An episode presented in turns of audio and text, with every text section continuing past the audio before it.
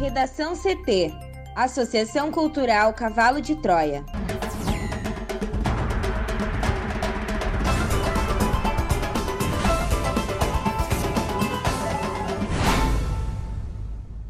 Agora, no Redação CT. Fiocruz confirma dois primeiros casos da variante Delta no Rio Grande do Sul. Em nova estimativa, o governo do Rio Grande do Sul calcula vacinar todos os adultos com a primeira dose até 7 de setembro. Vice-presidente da Câmara pede análise de pedidos de impeachment contra Bolsonaro.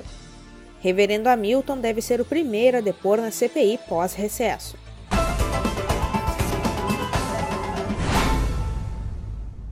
Eu sou a jornalista Amanda Hammermiller, este é o Redação CT, da Associação Cultural Cavalo de Troia.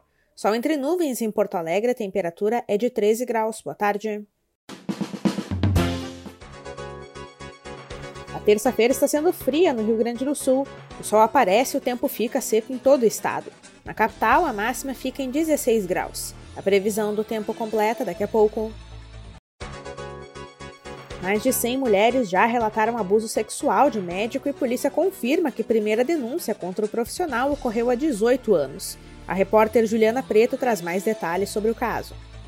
E a Polícia Civil confirmou que já recebeu mais de 100 denúncias de mulheres que afirmam terem sido abusadas sexualmente pelo médico Klaus Brodbeck. O cirurgião plástico foi alvo de uma operação policial na terça-feira passada, cuja investigação iniciou após denúncia de 12 vítimas. Klaus foi preso na última sexta-feira em Gramado, na Serra Gaúcha. A defesa afirmou que o médico é inocente.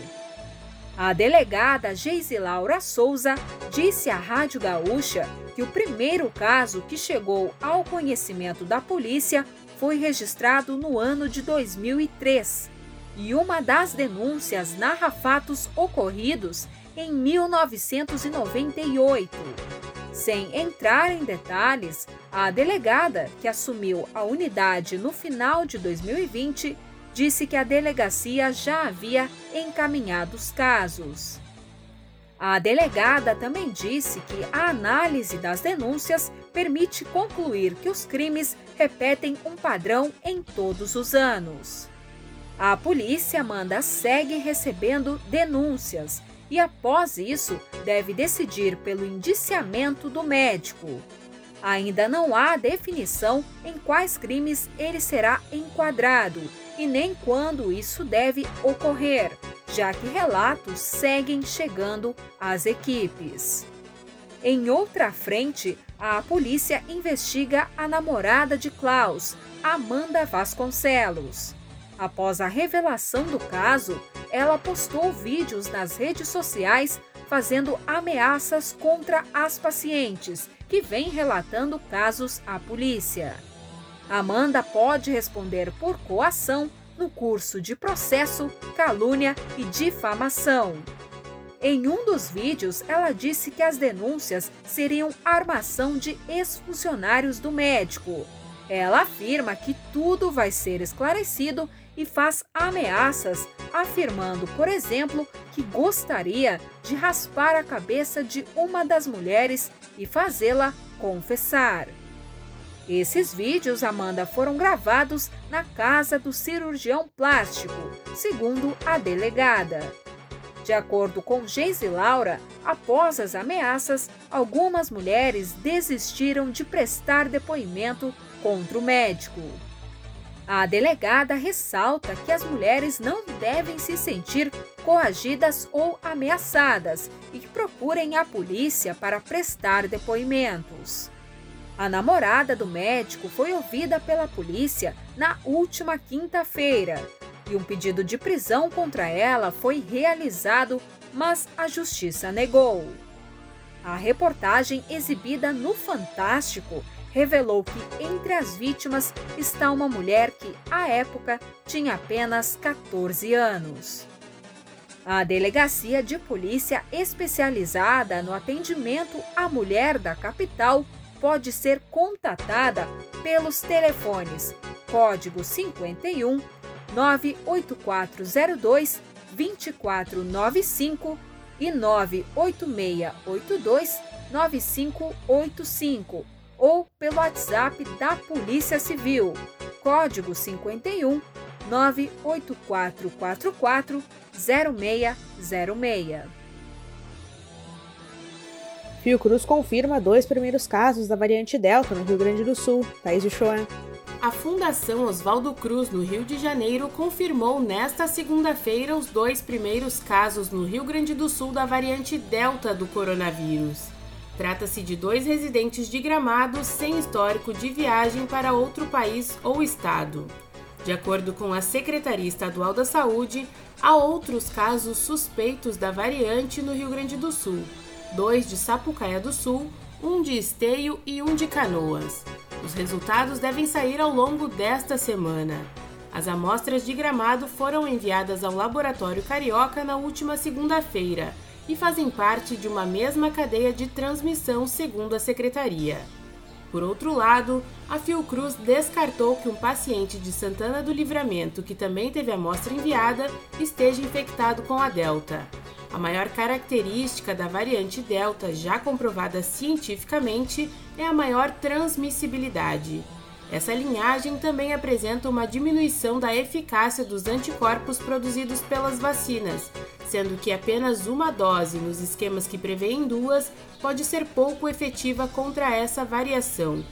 Por isso, a secretaria orientou que o intervalo entre doses seja de 10 a 12 semanas dos imunizantes da Pfizer e da AstraZeneca, no intuito de acelerar a aplicação do esquema vacinal completo da população. Quanto à gravidade, de acordo com a secretaria, ainda não há evidências de que a Delta provoque uma doença mais ou menos agressiva em relação às outras linhagens. Para o Redação CT, Thaís Uchoa. Em uma nova estimativa, o governador Eduardo Leite projetou que o Rio Grande do Sul poderá aplicar a primeira dose da vacina contra a Covid-19 em toda a população adulta até 7 de setembro. A projeção anterior, feita pelo Piratini, previa imunização desse grupo até 20 de setembro. A previsão do novo cronograma depende, segundo Leite, da manutenção do repasse dos imunizantes pelo governo federal. Considerando o recorte de pessoas acima de 18 anos, o estado tinha na manhã de hoje 66,5% do grupo vacinado com uma dose, conforme o painel de monitoramento do governo. Com duas doses nesse grupo são 29,1%. Quando se considera toda a população gaúcha com esquema vacinal completo, estão imunizados 22,9%. Na transmissão, o governador e a secretária estadual da Saúde, Arita Bergman, destacaram os riscos da chegada da variante Delta ao Rio Grande do Sul, a cepa que tem mostrado maior potencial de contágio e foi identificada pela primeira vez na Índia. Como já trazido pela repórter Thaís Uchoa, na segunda-feira, o Rio Grande do Sul confirmou os primeiros dois casos da variante no estado. Vice-presidente da Câmara pede análise de pedidos de impeachment contra Bolsonaro. O vice-presidente da Câmara, Marcelo Ramos, fez um pedido oficial ao presidente da casa, Arthur Lira, para que ele possa ter acesso ao inteiro teor das dezenas de pedidos de impeachment contra o presidente Jair Bolsonaro, protocolados no Legislativo. Ao Estadão, o parlamentar disse que pretende analisar a fundamentação dos pedidos. Ramos, que se posicionava de forma neutra em relação ao governo, transforma-se agora em oposição declarada contra Bolsonaro, após ter sido atacado pelo presidente no domingo e nesta segunda-feira. Cabe ao comando da Câmara dar início a um processo que pode levar ao afastamento do presidente da República com base em denúncias encaminhadas à casa. Até a semana passada, eram 130 pedidos de impeachment recebidos pela Secretaria-Geral da Mesa da Câmara, desde o começo do mandato de Bolsonaro em janeiro de 2019. Alguns foram descartados por problemas técnicos, mas a maioria estava em análise isto é, aguardando o despacho de Arthur Lira. Nem ele e nem o seu antecessor no cargo, Rodrigo Maia, analisaram o mérito de nenhum dos pedidos até agora.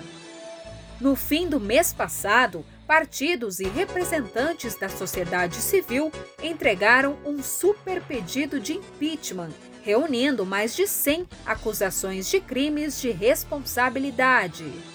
E apesar da pilha de pedidos que acumula na sua frente, Lira tem repetido em diversas ocasiões que não enxerga materialidade ou novidade para abrir um processo contra o presidente.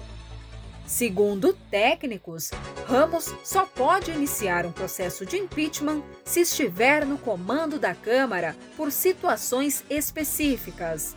Um desses casos, por exemplo, pode se configurar caso Lira esteja em viagem no exterior ou tenha assumido a presidência da República temporariamente, na ausência de Bolsonaro. O vice também pode assumir se Lira vier a ser afastado por algum problema de saúde. Nesta segunda, Bolsonaro atacou Marcelo Ramos e acusou o parlamentar de não ter pautado um pedido específico incluído na semana passada, na votação da Lei de Diretrizes Orçamentárias, que acabou por autorizar o uso de 5,7 bilhões de reais de dinheiro público para bancar campanhas eleitorais no ano que vem. Segundo Bolsonaro, Ramos é insignificante e atropelou o regimento interno da Câmara para não permitir que votassem em separado o destaque sobre aumentar o fundão eleitoral. Para o Redação CT, Juliana Preto. O reverendo Hamilton Gomes de Paula deve ser o primeiro depoente da CPI da Covid após o recesso. A primeira sessão da comissão está marcada para o dia 3 de agosto. O depoimento estava marcado para a última quarta-feira, mas Hamilton de Paula apresentou um atestado com afastamento de 10 dias entre o dia 9 e ontem. O afastamento foi confirmado após uma perícia feita pela Junta Médica do Senado. O reverendo é presidente da Secretaria Nacional de Assuntos Humanitários e suspeito de negociar a contratação de 400 milhões de doses da vacina contra a Covid-19 da AstraZeneca, em nome do governo brasileiro, com o aval do ex-diretor do Departamento de Imunização do Ministério da Saúde, Laurício Monteiro Cruz. No Redação CT, agora previsão do tempo com Juliana Preto. E a terça-feira já se tornou um dos dias mais frios do ano no Rio Grande do Sul.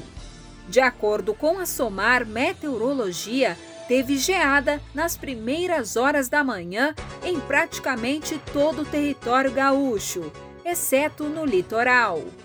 A menor temperatura do estado também foi a mais baixa do ano, de 5 graus negativos em São José dos Ausentes, na Serra.